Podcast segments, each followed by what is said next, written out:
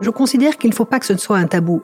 Et justement, c'est un moyen comme un autre aussi de sensibiliser, en fin de compte, l'inspection du travail, le ministre le cas échéant, sur leurs responsabilités et le fait qu'à un moment donné, les règles de droit doivent être appliquées. Bienvenue à On the Legal Side, le podcast qui décrypte les enjeux juridiques des entreprises. Je m'appelle Philippe Durand, je suis avocat associé chez Auguste Debouzy. C'est ici, au cœur du cabinet, que je tends le micro aux experts qui le composent pour avoir leur regard sur des problématiques déterminantes pour les organisations et les dirigeants qui nous accompagnent au quotidien. Bonne écoute L'État doit être notre serviteur et nous n'avons pas à en être les esclaves. Cette affirmation énoncée par Albert Einstein en matière de désarmement pourrait servir de contrepoids provocateur à la notion d'État totem, impérieux et irréprochable, voire irresponsable. En droit, la responsabilité de l'État ne fait certes plus débat, même si elle s'inscrit dans des conditions évidemment spécifiques avant de pouvoir être engagée. En droit du travail, cette responsabilité existe par exemple à l'encontre des décisions rendues par l'administration du travail, par les inspections du travail pour autoriser ou refuser le licenciement de certains salariés dits protégés. Mais il faut reconnaître que l'on peut hésiter avant de se lancer dans une telle action contentieuse. Tout le monde n'est pas Albert Einstein. En tous les cas, il est une de mes associées, Virginie DeVos, qui s'est frottée à ce contentieux de la responsabilité de l'État en droit du travail, avec des échecs, mais aussi des succès. Virginie que je suis heureux d'accueillir à ce micro, est titulaire d'un magistère DJCE de Montpellier, où elle enseigne notamment la gestion sociale des restructurations, thème qui imprègne la vaste majorité des dossiers qu'elle traite au sein de notre équipe de droit du travail. Même si son CV ne le reflète pas nécessairement, c'est dans le Nord, les Hauts-de-France, que Virginie puise ses racines et c'est à cette région qu'elle demeure attachée aujourd'hui. À tel point que si Virginie doit faire un cadeau à l'un de ses associés, elle penchera immédiatement pour une rince cochon. J'en fus le témoin et en garde un souvenir mémorable. Bonjour Virginie. Bonjour Philippe. Virginie, parlons procédure avant d'évoquer le fond, si tu le veux bien. Quelle est la procédure spécifique à suivre pour mettre en jeu la responsabilité de l'État en droit du travail? Alors avant toute chose, un premier point, tout dossier ne peut pas engager la responsabilité de l'État. C'est-à-dire que si vous avez reçu ou essuyé un refus d'autorisation d'inspection du travail, ou, dans le cadre d'un recours hiérarchique, un refus du ministre, ça ne veut pas dire que nécessairement vous pourrez engager la responsabilité de l'État. Comme tu l'indiques, Philippe, il y a une procédure très spécifique à respecter pour engager la responsabilité de l'État. On ne saisit pas directement la justice pour obtenir gain de cause. Ça passe par une étape préalable qui est la mise en demeure de l'État de bien vouloir réparer le préjudice que la société a pu subir d'un défaut d'autorisation. Donc une première étape est donc déjà d'adresser une mise en demeure à l'État. Alors, au-delà de la condition générale que tu posais et aussi de cette condition de procédure, il y a également des conditions de fond à satisfaire. Je te le confirme. En fin de compte, la responsabilité de l'État, comme je vous l'indiquais, ne sera pas engagée dès lors qu'on essuie un refus d'autorisation d'inspection du travail. Elle suppose de pouvoir démontrer qu'il y a eu une erreur manifeste d'appréciation de la situation par l'inspection du travail ou par le ministre du Travail.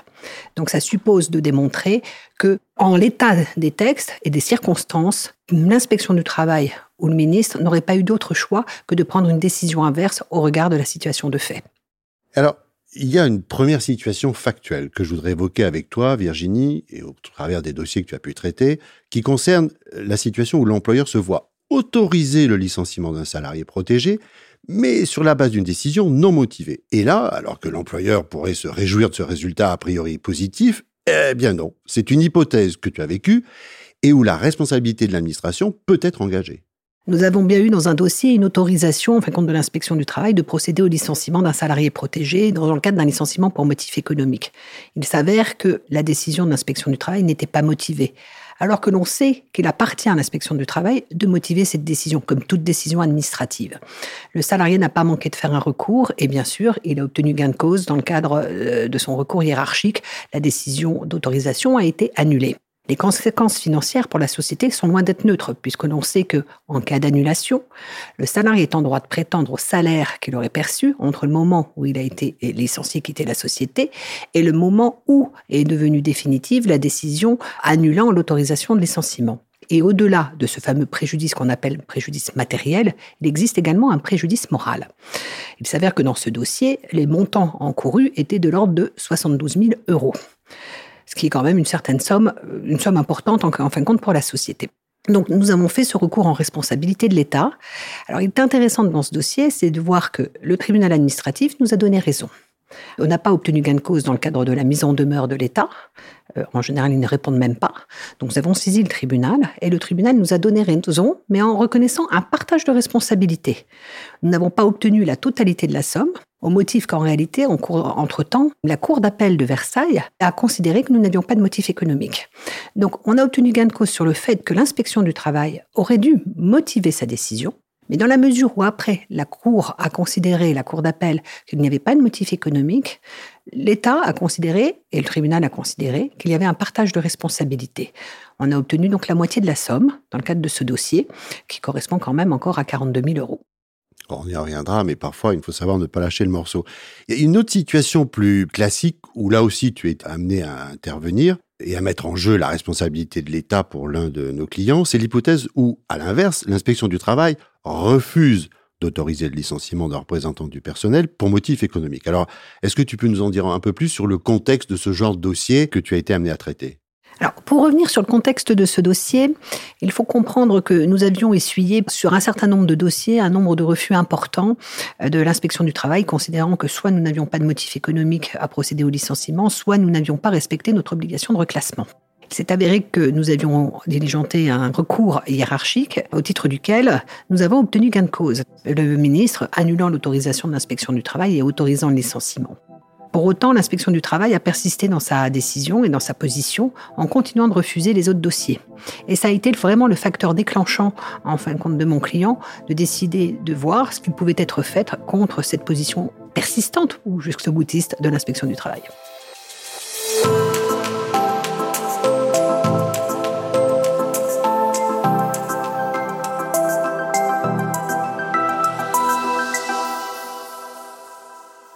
Faisais allusion, euh, Virginie, au-delà de la frustration de l'employeur, du temps perdu, des salaires, des indemnités qui sont indûment versées ou qui peuvent être indûment versées, il y a parfois l'attitude même de l'inspection du travail qui peut motiver l'employeur à initier ce type de contentieux. Tu y fais allusion. Tu peux y revenir en, quelques mots sur cette attitude jusqu'au boutiste qui avait motivé le fait que vous vouliez euh, ne pas, entre guillemets, lâcher le morceau. Bah, en fin de compte, notre point, ça a été à un moment donné, nous avions eu des premiers dossiers qui étaient passés devant l'inspection du travail, nous avions essuyé un refus, et dans le cadre du recours hiérarchique, le ministre avait fini par reconnaître et annuler la décision, en fin de compte, de l'inspection du travail pour autoriser les licenciements sur le terrain du motif économique, considérant qu'il y avait bien eu respect tant du motif, on avait bien des difficultés économiques avérées, ou on avait bien respecté notre obligation de reclassement. Et cette décision, en fin de compte, du ministre est intervenue à un moment donné où nous avions encore des dossiers en cours devant l'inspection du travail pour d'autres salariés protégés. Et pour autant, l'inspection du travail n'a pas tenu compte de la décision du ministre, a continué donc à refuser d'autoriser les licenciements. C'est en fin de compte cette attitude de l'inspection du travail qui, à un moment donné, a conduit mon client à se poser la question du point de savoir s'il ne pouvait pas être fait quelque chose face à cette attitude euh, de, de blocage de l'inspection du travail. On comprend bien, en effet. Puis j'ai aussi entendu l'idée de la persévérance. Hein, euh, parfois, on ne se satisfait pas d'aller seulement devant le tribunal administratif. Il faut aussi euh, aller plus loin devant la cour administrative d'appel. Mais je crois comprendre aussi, euh, Virginie, je voudrais avoir ton sentiment là-dessus, il n'y a pas non plus une sorte d'automaticité à attendre dans les résultats de ce type de contentieux? Alors, il n'y a aucune automaticité au sens où ce qu'il faut comprendre, c'est que quand on engage la responsabilité de l'État, le rôle du tribunal va être de réanalyser le dossier. Autrement dit, de regarder au regard des éléments de fait si oui ou non l'inspection du travail a légitimement pris ou non sa décision. Donc c'est un nouvel examen en réalité du dossier par les, autorités administratives, les juridictions administratives pour pouvoir se prononcer. Donc il n'y a pas de systématicité, puisque notamment dans les dossiers dont nous parlions, où nous avions eu ce refus de l'inspection du travail, puis autorisation du ministre, il s'avère que sur certains dossiers, où nous avions décidé également d'engager la responsabilité de l'État, nous n'avons pas obtenu gain de cause, puisque le tribunal a alors considéré que le, ministre à l'inspection du travail n'avait pas manqué à ses obligations, puisqu'ils ont considéré, dans le cadre de cette action en responsabilité, que nous n'avions pas, pour ces salariés, respecté notre obligation de reclassement. On sait que dans la pratique du droit, surtout dans les ressources humaines, il y a une dimension de psychologie qui se pose notamment dans ce type de dossier. Est-ce qu'il n'est pas audacieux, risqué d'intenter ce genre de contentieux qui pourrait froisser la susceptibilité de l'inspection du travail avec laquelle l'employeur va devoir être en contact régulier dans les mois et les années qui suivent? Tu as raison, Philippe, de poser la question parce qu'elle mérite d'être posée. Mais j'ai envie de te dire que nous froissons déjà l'inspection du travail en décidant de faire un recours hiérarchique sur son refus d'autorisation. Donc c'est ni plus ni moins, c'est juste après la conséquence d'une décision qu'on estime pas motivée et pas justifiée. Merci Virginie pour cette discussion fort utile et pratique. Nous avons bien compris que l'employeur et ses avocats doivent parfois, avec discernement et persévérance, savoir déclencher ce type de contentieux. Des paramètres juridiques et économiques sont au cœur de cette réflexion qui doit également s'inscrire dans une stratégie plus globale de bonne gestion des relations sociales dans l'entreprise avec tous ses acteurs, salariés, représentants du personnel et bien sûr l'administration. Il faut savoir faire preuve d'audace et vaincre certains préjugés qui peuvent parfois confiner à l'idée erronée d'une quasi-irresponsabilité de l'État, même si, comme l'écrivait Albert Einstein, encore lui, il est plus facile de désintégrer un atome qu'un préjugé.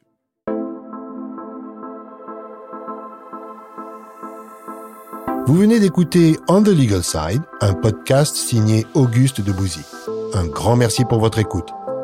Pour être notifié des prochains épisodes, n'hésitez pas à vous abonner depuis votre plateforme préférée.